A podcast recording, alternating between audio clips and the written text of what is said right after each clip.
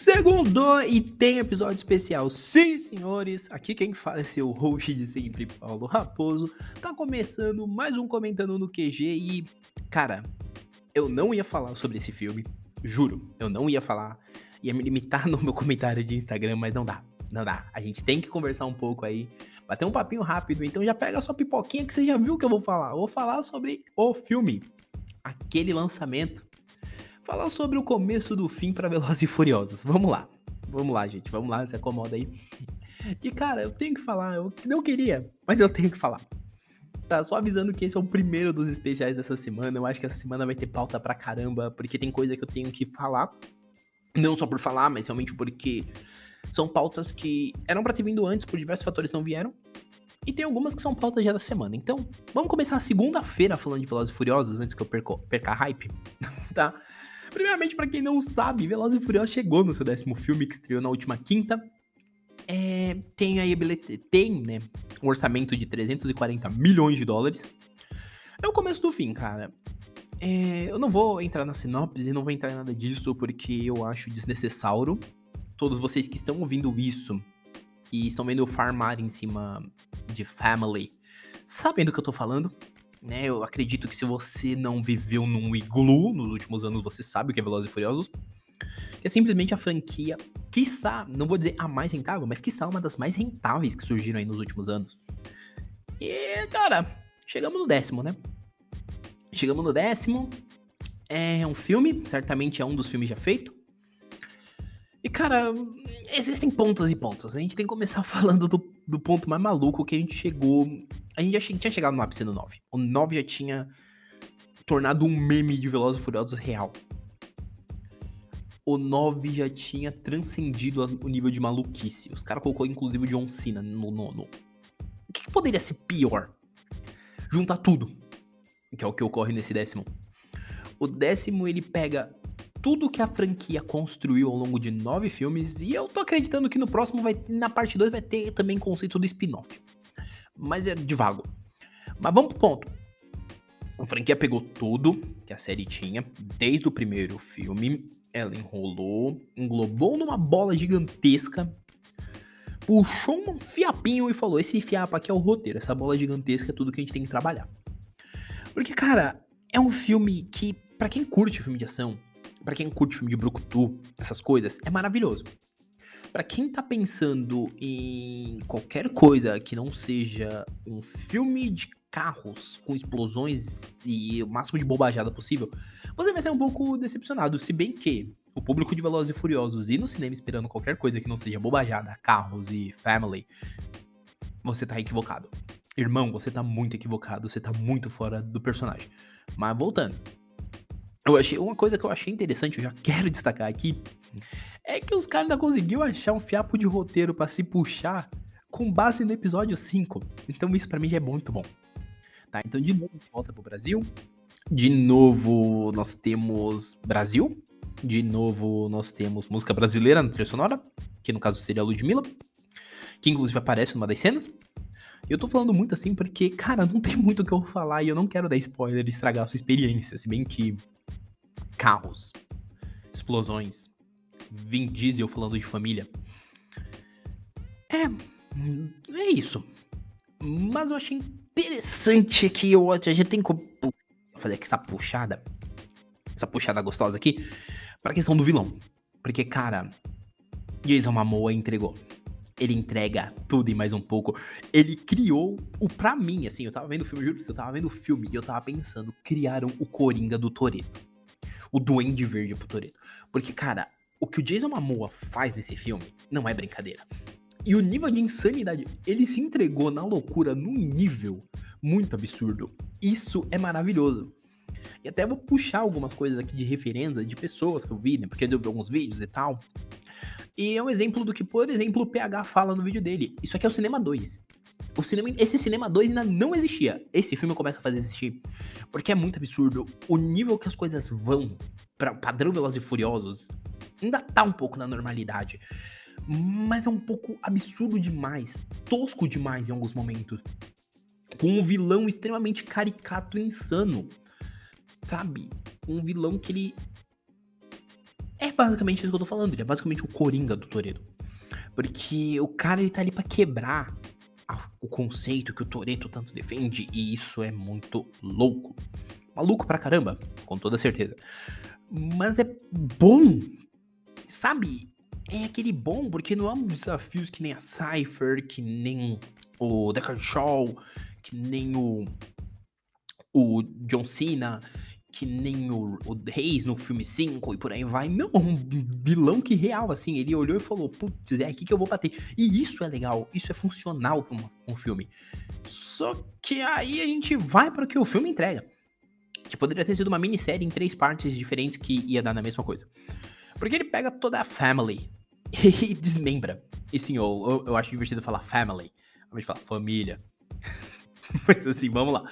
Ele pega os membros da família e divide para dar side quests para cada um. Isso é legal? É, mas fica um pouco perdido.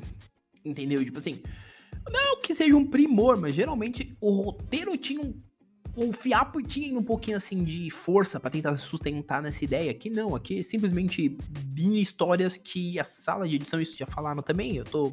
Não lembro quem falou, mas mais de uma pessoa foi falar, falou que eu vi que pegam os vários fiapos de fiapo de roteiro, a sala de edição teve que trabalhar em cima para conseguir encaixar tudo.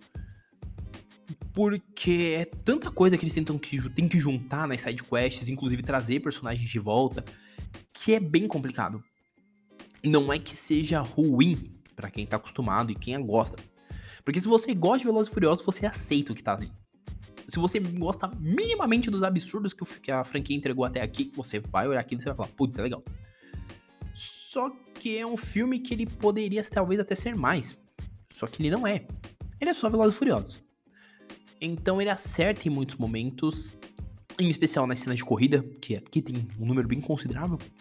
E por sinal, tem uma corrida no Rio. No Rio, com várias aspas. Mas é bem legal isso. Funciona muito bem para quem gosta. Para mim, eu achei legal, mas eu acho que eu tenho que mencionar aqui, ó. teria diminuído ali uns 10 minutos de filme.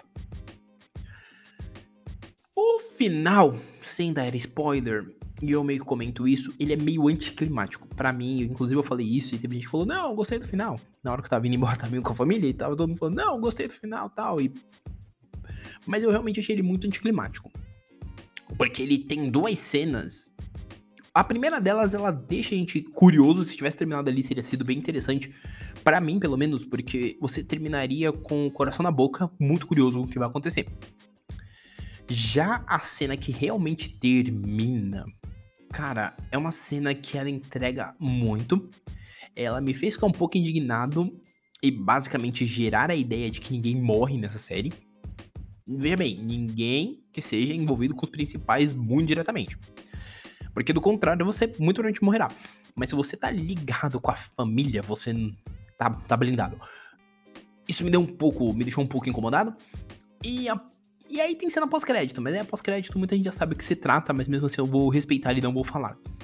Mas eu achei interessante o gancho que a pós-crédito. Pra mim, a pós-crédito podia ter ido no lugar dessa cena que foi o final, porque funciona muito melhor.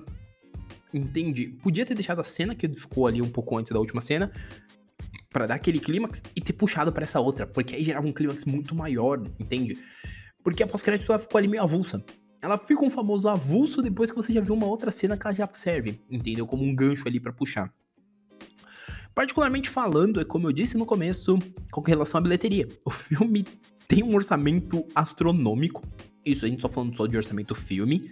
A gente não tá entrando em custo de marketing, custo de cinema para dinheiro revertido para cinema, a gente não tá entrando nada disso. E só o custo do filme já é extremamente alto. E muito provavelmente vai se pagar. Essa parte é certeza. O custo do filme vai se pagar, isso é uma certeza. As projeções, inclusive, indicam que o filme vai ter uma bilheteria muito alta nesse primeiro final de semana. Mas resta saber se o filme vai atingir a marca do 1 bi, porque ele precisa literalmente atingir 1 bi para começar a ser rentável. Então, assim, eu torço muito para que ele atinja, porque é um filme para fã de Velozes mesmo. Só que aí a gente entra num ponto. Tem a parte 2 programada para sair aí em 2025. E rezam as lendas que o Vin Diesel quer fazer uma parte 3, o que eu torço pra ele não fazer, porque esse filme claramente já deixou muito claro que não tem como caber uma parte 3 aí. Duas partes, tá lindo, maravilhoso, cheiroso. perfeito, não preciso de uma parte 3. Porém, tá? Que fique muito claro. Porém, se ele fizer uma parte 3, obviamente todo mundo vai parar para assistir. Eu incluso. Mas assim, de uma forma geral, inclusive foi um motivo que eu dei 4 estrelas, porque eu não posso chegar e falar assim, pô, eu acho que toda série ali tem uma constância entre 3 estrelas e meia e no máximo ali 4 estrelas e meia que eu falar, putz, esse não merece. Cara, se eu aceitei bobajada de 9 filmes desse, não vai ser o décimo que eu não vou aceitar. Entendeu? Vou ser mais chato e criterioso com o passar do tempo? Com toda certeza. Mas a bobajada a gente tá aceitando e aqui tem muita. Aqui tudo é elevado à vigésima potência, tudo se torna muito melhor, então assim, eu recomendo bastante. É aquilo que já falaram, acho que assim, o 9 ele já tinha chegado num limite muito grande a ponto de tornar um meme que a gente sempre falou como meme real, então, para mim, eu acho que o 10 ele só não é talvez melhor e tudo mais por conta disso, mas sim, ele aposta muito alto. Ele entrega um vilão que é extremamente bom. E quando eu digo que ele entrega um vilão extremamente bom, sendo muito honesto, o que o Jason Momoa entrega nesse filme, eu acho que dificilmente a gente vai ter. A, se a gente puxa a saga inteira, eu acho que nem o vilão do spin-off, né, que é o Idris Elba, ele entrega. Porque, cara, é muito surreal. E só vocês assistindo para vocês entenderem. Mas é um filme que, sim, eu recomendo que você veja no cinema, se você for muito fã. Ou se você tá muito envolvido com a saga. Do contrário, espera chegar no streaming. Tá?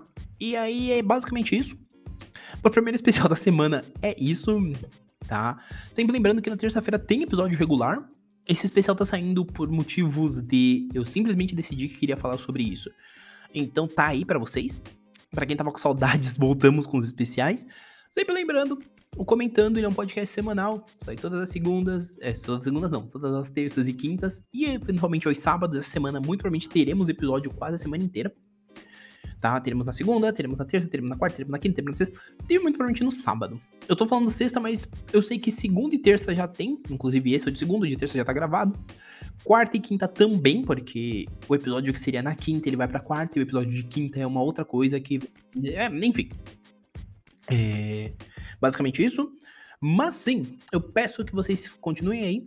Além disso, eu vou só voltar no de sempre. Indiquem o podcast para um coleguinha. Se vocês indicarem, eu vou gostar muito, ficar muito feliz, muito radiante, muito alegre. E além de tudo isso, eu também peço para que vocês não deixem de me seguir nas redes sociais, de lá comentar o que vocês acharam do episódio. Tem essa aba de comentários aqui no Spotify, assim como também tem meu e-mail. Minhas redes sociais estão todas aqui. Esse episódio provavelmente terá algum trecho, né, no dia que ele sair, para que a galera que nunca ouviu ouça esse trecho e venha dar uma conferida.